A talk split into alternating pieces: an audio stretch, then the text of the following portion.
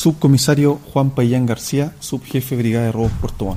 Bueno, el día de ayer, personal de esta brigada especializada detuvo a una persona por el delito de receptación flagrante y a la vez recuperó dos especies que son dos sensores subacuáticos.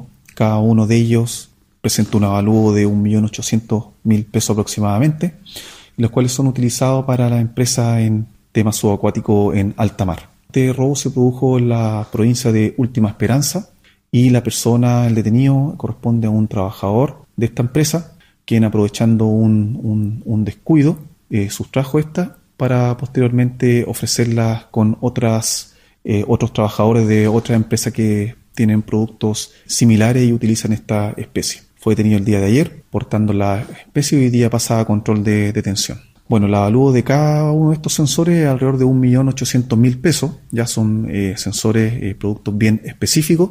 Y él las mantenía bajo su custodia. De hecho, el día de ayer cuando se produjo la detención, las mantenía en su maleta y eh, las tenía medianamente ya eh, ofrecidas a personas que se manejaban en el mismo rubro. Pues nosotros no tenía antecedentes, sí tenía algunas condenas en el Poder Judicial, pero nada, digamos, de relevancia o asociado a delitos contra la propiedad.